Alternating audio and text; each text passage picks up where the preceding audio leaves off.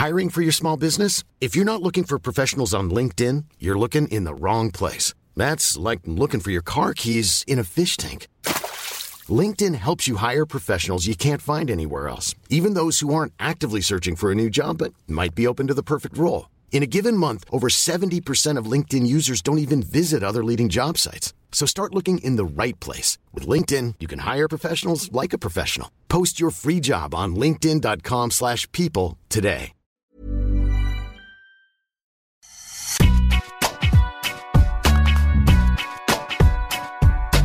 Salut à tous, bienvenue dans Deep Impact, votre podcast tennis quotidien pendant la durée du tournoi de Roland Garros. Chaque jour, retrouvez les débriefs de notre équipe sur eurosport.fr. 30 minutes chaque soir pour tout savoir sur ce qu'il s'est passé à Roland. Je suis Adrien Yo, à mes côtés aujourd'hui notre consultant Arnaud Di Pasquale et le journaliste de la rédaction Maxime Baptiste est là. Salut messieurs, comment ça va? Salut Adrien, salut Max. Très bien? Salut. Alors qu'est-ce que vous avez retenu aujourd'hui Maxime? Qu'est-ce que tu as vu dans les, dans les allées de Roland Garros? Ah, Il y a beaucoup de choses, euh, de choses à voir, surtout les, les premiers tours évidemment. Et j'ai envie de dire les... la folie sur les cours annexes en fait. Et notamment euh, pour un match, euh, alors euh, dit comme ça, Vavasori Kesmanovic, ça fait pas forcément rêver, mais il y a eu un, c'était un match complètement fou. Ça a duré 5, 5 heures, plus de 5 heures entre les deux. Kesmanovic a eu 4 balles de match euh, dès le troisième set, mais il a, il a pas réussi à les convertir. Euh, est revenu. Il a encore sauvé des balles de match dans le cinquième. Puis c'est Kesmanovic qui en a sauvé une. Et puis finalement, Vavasori a gagné au super tie-break. Pas Et, mal. euh, voilà, c'était fou. Donc ambiance de feu sur, euh, sur les cours annexes. On, presque envie- on avait presque envie d'y être. Bravo c'est ça, c'est beau ça. Euh, au programme de ce podcast, nous reviendrons sur l'élimination de Danil Medvedev dès son entrée en lice. C'est la grosse surprise du jour. Le russe, vainqueur du tournoi de Rome avant Roland, est tombé face au qualifié brésilien Thiago Sebot Wild 5-7. Que s'est-il passé? Nous analyserons cette défaillance dans la première partie. Nous enchaînerons ensuite avec l'œil de Deep sur Giovanni Mpecci Pericard, ce sera le moment d'Arnaud. Et enfin, nous ferons un focus sur le match entre Lucas Pouille et Cameron Nori en quatrième rotation sur le Suzanne Langlen mercredi. Après avoir enflammé le cours numéro 14, le nordiste va-t-il remettre, va-t-il mettre le feu au Langlen On l'espère. Je vous rappelle que ce podcast est à retrouver sur toutes les plateformes d'écoute. Abonnez-vous au podcast pour écouter les débriefs quotidiens et pour retrouver les meilleurs extraits de l'émission en vidéo, allez sur eurosport.fr et l'app Eurosport. Les joueurs sont prêts, alors Deep Impact, c'est parti. Énorme coup de tonnerre sur le Philippe Chatrier mardi avec l'élimination de Danil Medvedev, le numéro 2 mondial, dès son entrée en lice. Son bourreau, Thiago Sebot Wild, 172e joueur mondial et issu des qualifications. Une victoire en 5-7, 7-6, 6-7, 2-6, 6-3, 6-4 en 4h15. Qu'est-ce qui s'est passé, Arnaud? Qu'est-ce qui s'est passé? Hmm, C'est une bonne question, ça, Adrien. Ce qui s'est passé, c'est qu'en fait, bah, un joueur comme euh, Medvedev, il n'a pas vraiment de marge en fait sur cette surface. Et là, eh ben, c'est criant, c'est tout simplement mis en exergue sur euh, des matchs où il faut jouer plus longtemps, où les conditions sont plus dures, parce qu'en plus aujourd'hui, il y avait beaucoup de vent, et face à un adversaire bah, qui n'a rien à perdre et qui se dit, OK, Medvedev a gagné Rome, mais euh, on sait très bien que c'est pas un terrien au fond. Je dis pas que c'est euh, c'est une erreur cette victoire à Rome, parce qu'il est allé la chercher, parce qu'il a mieux joué sur terre battue cette année que les années précédentes, mais d'un autre côté, je crois que les- contre Medvedev aujourd'hui, euh, les, c'est- enfin, ses adversaires sont convaincus que c'est pas un terrien et ont leur chance. Et ben, quand vous jouez euh, votre meilleur tennis, comme euh, ce joueur, c'est Bot Wild, quelle prononciation immonde, Bien eh joué. bien, eh bien voilà, qui était capable de très très bien jouer, d'élever son niveau de jeu, très bien frapper en coup de retour, dans des conditions encore une fois difficiles, et ben ça peut, ça peut aller battre un joueur comme Medvedev, tout simplement. Voilà. Pourtant, Maxime, on le pensait réconcilié avec la Terre, Medvedev. C'est finalement, il retombe dans ses travers ou c'est un jour sans? Comment tu vois les choses, toi? Il avait été prudent là-dessus. On lui avait demandé si c'était l'amour avec la terre battue. Il avait dit que c'était le début de l'amitié. Donc, euh, c'est, comme l'a dit très bien euh, Arnaud, c'est, il n'a pas de marge. Et lui-même le, le dit, sur dur, il peut être moyen, mais il s'en sortira toujours, ou presque toujours contre la plupart des joueurs. Sur terre battue, s'il est moyen, si les sensations sont pas bonnes, attention, il est en danger, surtout contre quelqu'un qui, qui n'a rien à perdre. Et aujourd'hui, c'est Botwild, il a tout lâché. C'était moi qui, qui ai vécu notamment le cinquième set euh, depuis les tribunes, je peux vous dire que c'était impressionnant ce qu'il envoyait. Alors évidemment, Medvedev n'était pas en confiance, donc il jouait pas assez long, par exemple, mais euh, c'était très impressionnant euh, vu les tribunes et, euh, et il jouait pas au niveau de sa 172e place mondiale, hein, c'est Botwild. Non, parce que c'est dur d'aller conclure quand même. Enfin, je veux dire, quoi qu'il arrive, c'est Medvedev. On est sur un gros cours. Euh, on sait que ça peut être une victoire énorme. Enfin, je trouve qu'il a, il a, il a pas, il a pas flanché au moment important. Au contraire, et la balle Vous avez vu la balle de match? Ouais, il va la chercher. C'est un coup droit encore une fois gagnant. Il est monstrueux, extraordinaire, avec beaucoup mm. de précision. Euh, il est allé le chercher ce match. Il l'a pas attendu. Et de toute façon, contre Medvedev, tu es obligé d'aller chercher le match parce que il remet la balle dans le terrain. Enfin, c'est-à-dire que de toute façon, c'est un métronome. Donc, euh, il, a dû le bousculer. Il a dû quand même, je trouve, prendre des initiatives. Et ça, c'est costaud quand même de sa part. C'est sûr. Et puis, euh, ce qui est étonnant, c'est que il n'a jamais fait mieux que 106e mondial, il me semble, dans sa carrière. Donc, on peut se dire qu'il sort un peu de nulle part. Mais attention, c'était un jeune très prometteur. En 2020, il avait remporté déjà un titre ATP à 19 ans à Santiago du, euh, Chili sur terre battue. Il avait battu notamment Casper Ruud en finale. Bon, Casper Ruud n'était pas quatrième mondial, n'était pas encore finaliste de Roland Garros, d'accord, mais ça signifie déjà qu'il avait du potentiel. Il s'était un peu perdu ces deux, trois dernières années, notamment depuis le, le, Covid.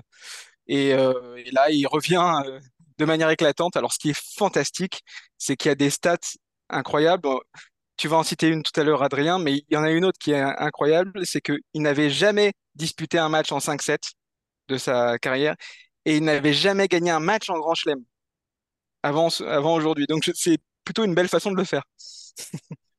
Mais pour le, pour le coup, pour Medvedev, lui, les matchs en 5-7, ça lui réussit pas parce que le précédent, c'était déjà un 5-7. Euh, on se rappelle, il menait 2-0, c'était face à Natal, le d'Australie. Il mène de 2-7 et il finit par perdre en 5-7. Mm. Euh, mauvaise habitude pour, euh, pour Medvedev. Mauvaise habitude. Je ne sais pas si, c'est, si, on peut, si on peut caractériser ça comme ça. Je pense que là, toutes les conditions étaient réunies en fait pour qu'il, pour qu'il flanche. On a vu le mauvais Medvedev, on a vu le, côté sombre de Medvedev aujourd'hui. Avec le vent, il s'est très rapidement frustré. Il a été, on va dire, peu, pas très amène avec les ramasseurs de balles, parce que le public a pas trop apprécié. Euh, il a discuté une marque, le public s'est un peu manifesté. Alors, euh, il, a, il, a, encore joué avec le public en disant mais vous devez vous taire, vous devez vous taire. il mettait le doigt sur la bouche pour dire chute, chute, je discute avec Aurélie Tourte, euh, laissez-moi tranquille. Ça. Donc en fait, c'est un classique. Hein. C'est un classique. 5-7, il se passe toujours quelque chose. C'est sûr, mais j'ai l'impression, mais aujourd'hui, il a, il a renoué avec ça et de manière, assez régulière. Il s'est beaucoup plaint à son clan et, violemment aussi. Je pense que les conditions lui, ont, un peu échappé, les sensations n'étaient pas là, et donc on a vu la, face sombre de Daniel Medvedev, celui qui, considère presque qu'il ne peut pas bien jouer sur cette surface, alors que cette année, justement, il avait un peu amendé, amendé cet euh, état d'esprit. Les conditions aussi, euh, Arnaud, euh, beaucoup de vent, ça, ça nivelle aussi un petit peu, non Quand c'est quand c'est comme ça? Ah ouais, complètement, c'est très dur, c'est très dur de, jouer dans ces conditions où ça tourbillonne, où, où vous avez du mal, enfin, quand les sensations sont pas franchement au rendez-vous, que vous avez un adversaire qui a rien à perdre, bah, vous espérez de, meilleures conditions, en fait, évidemment que ça nivelle. Donc euh, là, là, on l'a vu, il était en délicatesse avec ça, il trouvait pas sa longueur de balle, il, a, il avait du mal avec ses sensations et il manquait de précision, lui qui d'habitude est très précis. Donc, euh, bah ouais, ça, ça lui a joué des tours. Maintenant, les conditions sont les mêmes pour tout le monde. Hein. ça, c'est aussi le cas, hein, attention. Mais c'est sûr que quand vous avez rien à perdre, que vous arrivez sur le terrain, euh, avec euh, l'envie d'en découdre simplement et avec euh, l'envie d'aller perfer, comme c'était le cas pour Sebot Wild, et eh ben, à un moment, c'est beaucoup plus facile quand même de maîtriser ces éléments. Vous y pensez moins, vous êtes moins, moins dans, dans tout ce qui peut venir vous parasiter. Alors que quand vous êtes l'homme à abattre, bah, vous avez tous les éléments justement que vous, vous prenez dans la figure et qu'il faut gérer. Et là, c'est un petit peu ce qui s'est passé. Et en plus, il arrivait peut-être là cette année plus évidemment, que les années précédentes, avec beaucoup de victoires, et donc une sorte de statut un peu nouveau d'outsider, de, de, bon challenger, qui potentiellement bah, aurait pu peut-être aller, euh, euh, je sais pas, en, demi, pourquoi pas plus. Enfin, on s'est tous un peu dit ça quand même, et j'imagine mmh que le grand public aussi. Donc, euh, il arrivait avec ce dossard nouveau presque de Ouais, de, de, de, de, favori. De, ouais, de favori, je n'arrive pas à le dire parce que moi je ne le voyais pas favori, mais de favori, oui, clairement. Et ça, en tout cas, parmi les, en tout cas, parmi les prétendants, c'est sûr. Et euh, aujourd'hui, il a, Est-ce qu'il a eu trop de pression au moment de débuter de ce tournoi, finalement, paradoxalement, peut-être. En tout cas, je pense pas qu'il ait euh, péché par prétention, parce qu'il y a quatre jours en conférence de presse, il disait, ah, euh, on lui disait, est-ce que vous avez de, de grandes attentes pour ce tournoi? Et il disait, euh, j'ai plus d'attentes que les années précédentes, c'est sûr.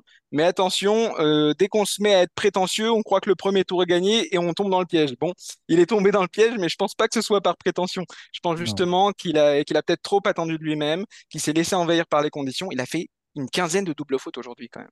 Donc euh, Hmm. bon, Ouais, en face de lui, euh, un Brésilien, le qualifié brésilien, on le disait, Thiago euh, Sebot-Wild, euh, qui n'a pas démérité. Au contraire, hein, euh, il a été plutôt entreprenant, il a plutôt euh, montré de, de très belles choses.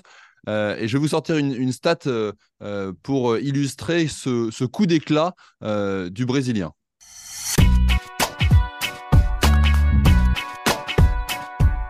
La stat du jour dénichée par le compte Twitter Je 7 et Math, elle concerne euh, Thiago Sebot-Wild. Pour la première fois depuis Wimbledon 2003, soit il y a 20 ans, un joueur issu des qualifications a éliminé une des deux premières têtes de série en Grand Chelem, en l'occurrence Danil Medvedev. En 2003, c'était euh, Ivo Karlovic qui avait euh, éliminé Leighton Hewitt à l'époque, donc au premier tour à Wimbledon. Euh, c'est seulement la septième fois depuis le début de l'Air Open qu'un joueur issu des qualifications élimine une des deux premières têtes de série. Ça veut dire quand même quelque chose de l'exploit réalisé par le Brésilien, Maxime. ah oui, c'est sûr, c'est un, exploit monumental. Et euh, j'ai envie de te donner une autre stat pour compléter parce que c'est- elle va très très bien avec ça. C'est le premier Brésilien à battre une des deux premières têtes de série à Roland Garros depuis un certain Gustavo Gustavo. Aucune idée, Maxime. Il y en a eu tellement.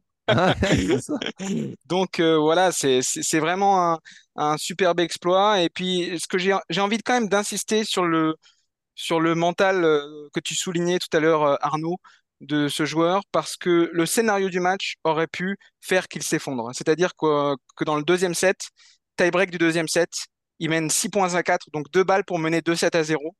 Il rate un coup droit assez facile pour lui aujourd'hui, on va dire, et euh, il perd finalement ce deuxième set au tie-break. Et euh, il se fait breaker d'entrée de troisième, et on se dit, bon, ça y est, la- sa chance est passée. Et ben, il a remis le couvert au quatrième et au cinquième, c'est c'est assez extraordinaire, vraiment, C'était lui le patron sur le cours au final. On le voyait distribuer droite-gauche, des coups droits. totalement. Et il faut pas oublier, il y a quand même quelque chose qu'il faut dire, c'est peut-être pas une stat, mais ça n'arrêtait pas de fuser sur les réseaux sociaux. C'était le sosie de Roger Federer. Tout le monde en a parlé. Ça Un certain que de Maxime ça. Dupuis, un certain Maxime Dupuis a beaucoup insisté là-dessus. T'as pas trouvé Ah, ah. Arnaud? Un peu quand même, il y a un air. Ah bon, ok. Jeune, jeune, Ok, jeune. un petit Jeune. peu. Très bien, très bien. Euh, Jeune, jeune. Ok, ok, ok, ok. Ok, ok. En tout cas, il, a- il avait, il avait presque le coup droit de Roger euh, Federer Oui. aujourd'hui. Ouais, Donc, euh, par moment. Donc, euh, Très bien. Ok, on va passer à la partie suivante. On va passer à l'œil de Deep.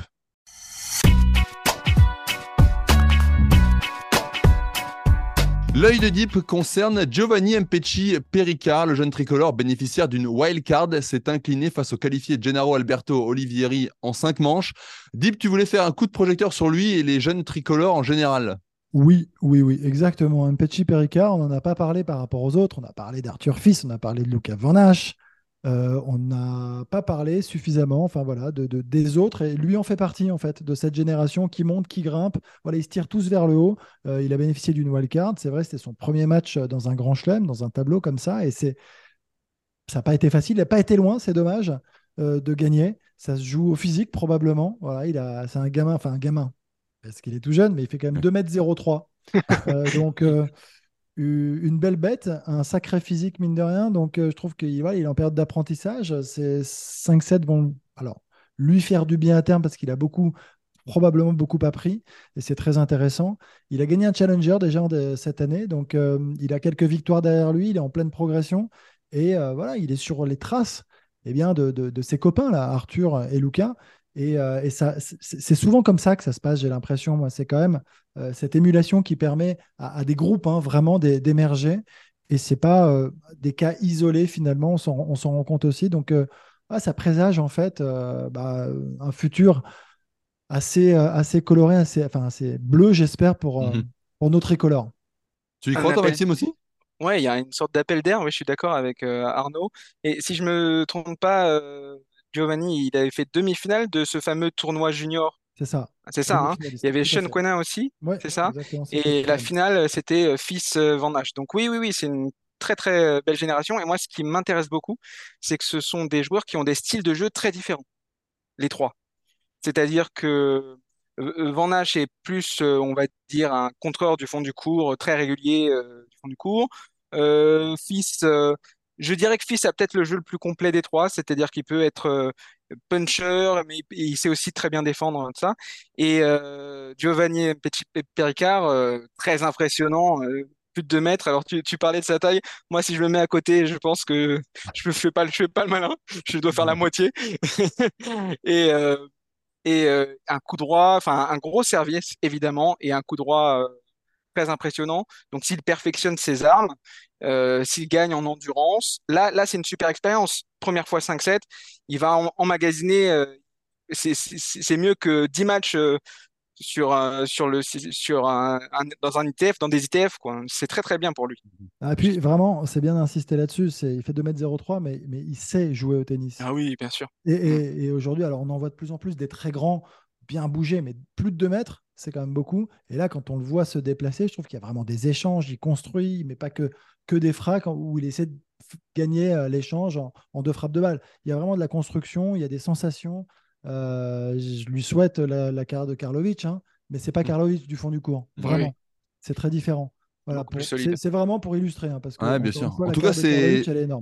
En tout cas, ces jeunes sont euh, générateurs d'émotions parce que à chaque fois où il joue, euh, il y a une sacrée ambiance sur le, sur le terrain. vous parliez de Lucas Van Hache, il jouera en, sur le numéro 14 mercredi. Ce fameux cours. Exactement. Extraordinaire. Contre Davidovich Fokina pour essayer de venger son copain Arthur Fils qui est sorti, lui, euh, hier. Donc, euh, ce sera un des matchs à suivre. Il y en a un autre euh, qu'on a envie de suivre qui se déroulera peut-être à peu près au même moment sur le, sur le Simone Mathieu en quatrième rotation. On va évoquer l'affiche du jour.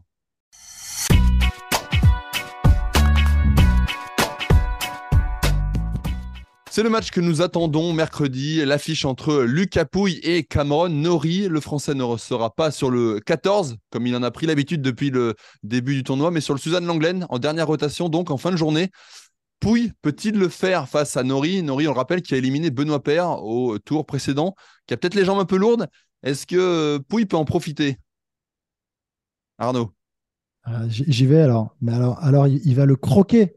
Ah, tu fais plaisir. C'est ça qu'il faut dire. C'est ça le titre. Oui, va croquer Nori. Très bien. Ça y est, on a le titre du podcast, c'est bon. non, mais, j'y crois, j'y crois grave. C'est la résurrection. Il fallait, il lui fallait ce moment, cette communion avec le public, euh, revivre ses émotions, lui redonner confiance en lui. En fait, il a besoin de ça. Euh, c'est un joueur qui a été dixième mondial, qui a fait deux euh, quarts de finale en Grand Chelem. une demi à l'Open d'Australie en 2019. Et une demi.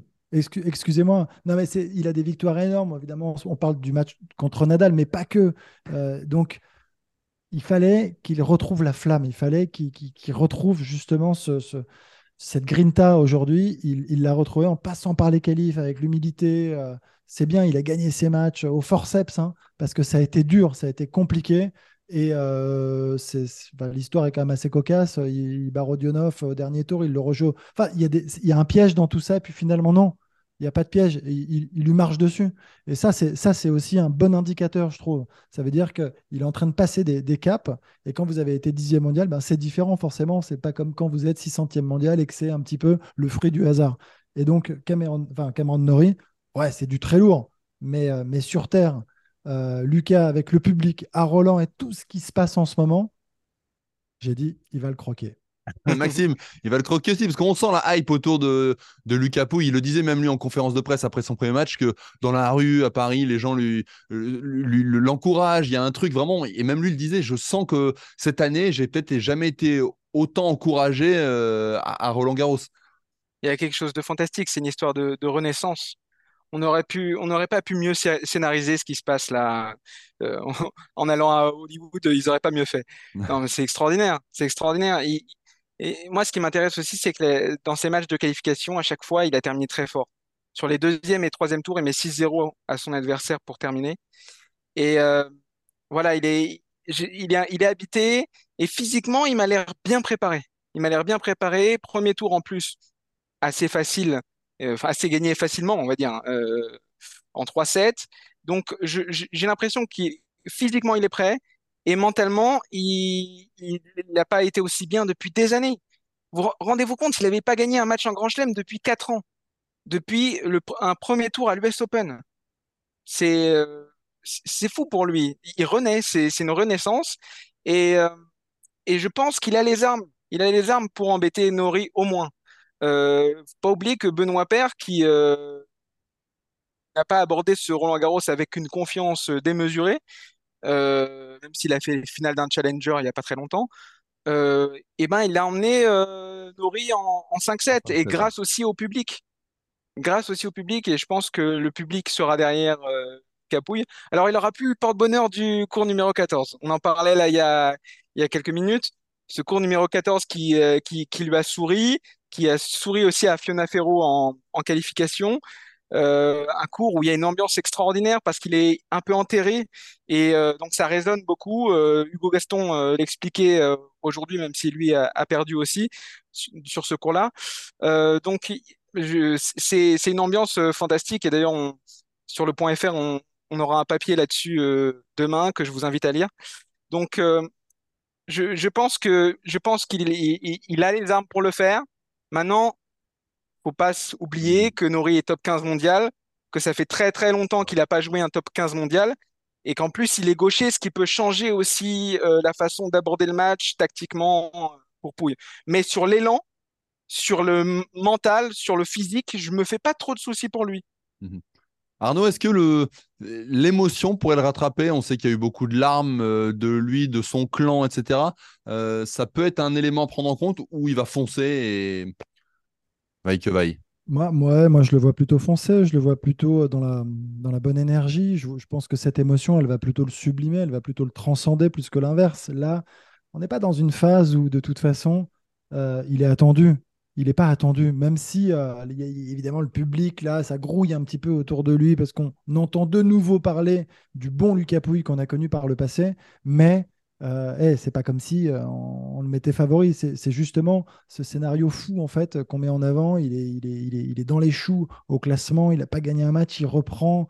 On sait pas, enfin, il a arrêté même, il a arrêté quasiment pendant plusieurs mois. Il ne savait pas s'il allait reprendre la raquette. Puis il s'est livré aussi. Il a, il, a beaucoup parlé de lui, hein, de, ses difficultés, de, la dépression, de, la dépression. plein de choses. C'était, c'était quand même, euh, je trouve, assez courageux de, sa part.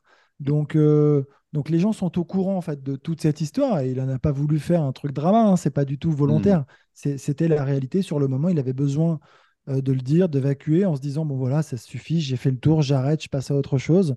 Et puis il y a ce moment à Bercy donc où il parle avec Gilles Simon, il revient et, puis et puis et puis et puis, il y, a Paris 2024 en ligne de mire. Et puis, bah, il se retrouve là à Roland. Et peut-être que c'est le début, justement, de, la remontada. Et, on lui souhaite. Ça serait génial.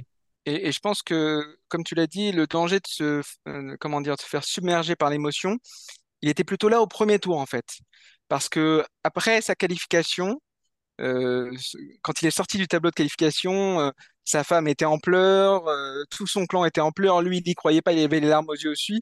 Donc en fait, j'ai envie de dire que quand il avait gagné ce premier tournoi, euh, c'était peut-être une fin et c'était le danger était peut-être là. Surtout en plus de retomber sur le type qu'il avait battu au troisième tour. Tout était là pour, euh, pour que ça se coupille peut-être un petit peu mal au premier tour. Et en fait, il a super bien réagi. Et j'ai l'impression qu'il a, qu'il a surfé sur la vague et, et je ne le vois pas se faire rattraper par l'émotion maintenant. S'il perd, s'il perd mercredi, à mon avis, ce sera parce qu'il tombe sur plus fort que lui, c'est tout. Mmh Exactement. Moi, je pense aussi plus fort, que ça sera trop dur peut-être physiquement dans la durée. Mais euh, moi, je crois justement qu'encore une fois, avec tout, avec, tout, avec tous les éléments qui vont venir l'aider, le public, euh, enfin, là, il, va jouer donc le, sur le Lenglen. Enfin, c'est du lourd, ça, ça, va lui, ça va le booster comme jamais, au contraire. Je vois plutôt ça, moi. C'est alléchant en tout cas. Ouais, c'est alléchant. Et je...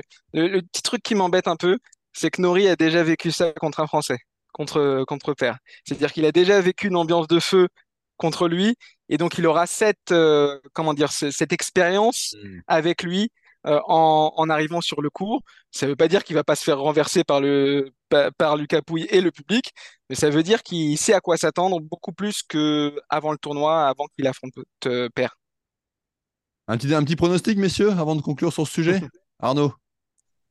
Bah, je l'ai donné quand même. Donc, il Ouais, faut mais en combien de nombre sets sets. Ah oui. Ouais, faut être précis en plus. On essaye. Allez, je vais, je vais, le- je vais le mettre en 4-7. 4. Et toi, Maxime? Mo- Moi, j'aimerais bien pour que ce soit épique, un, un 5-7. Ah, il est joueur. Et qu'il le, fa- et Moi, qu'il le moi- moi, fasse. je veux, moi, je veux qu'il gagne après encore. Donc, euh, Ah que- oui, t'as euh, raison. T'as raison, t'as raison. Faut pas qu'il reste trop, trop longtemps sur le terrain. Voilà. Parfait, merci à tous messieurs. Deep Impact, c'est fini pour aujourd'hui. N'hésitez pas à nous noter, à nous laisser un commentaire. Abonnez-vous aussi, comme ça vous recevrez les nouveaux épisodes directement sur votre smartphone. On se retrouve demain pour la suite du tournoi de Roland Garros. D'ici là, continuez à suivre l'actu sur eurosport.fr. Maxime a parlé d'un super papier sur le 14. Et si vous avez le temps, allez taper la balle. Allez, ciao Salut, Salut à tous. merci. Ciao.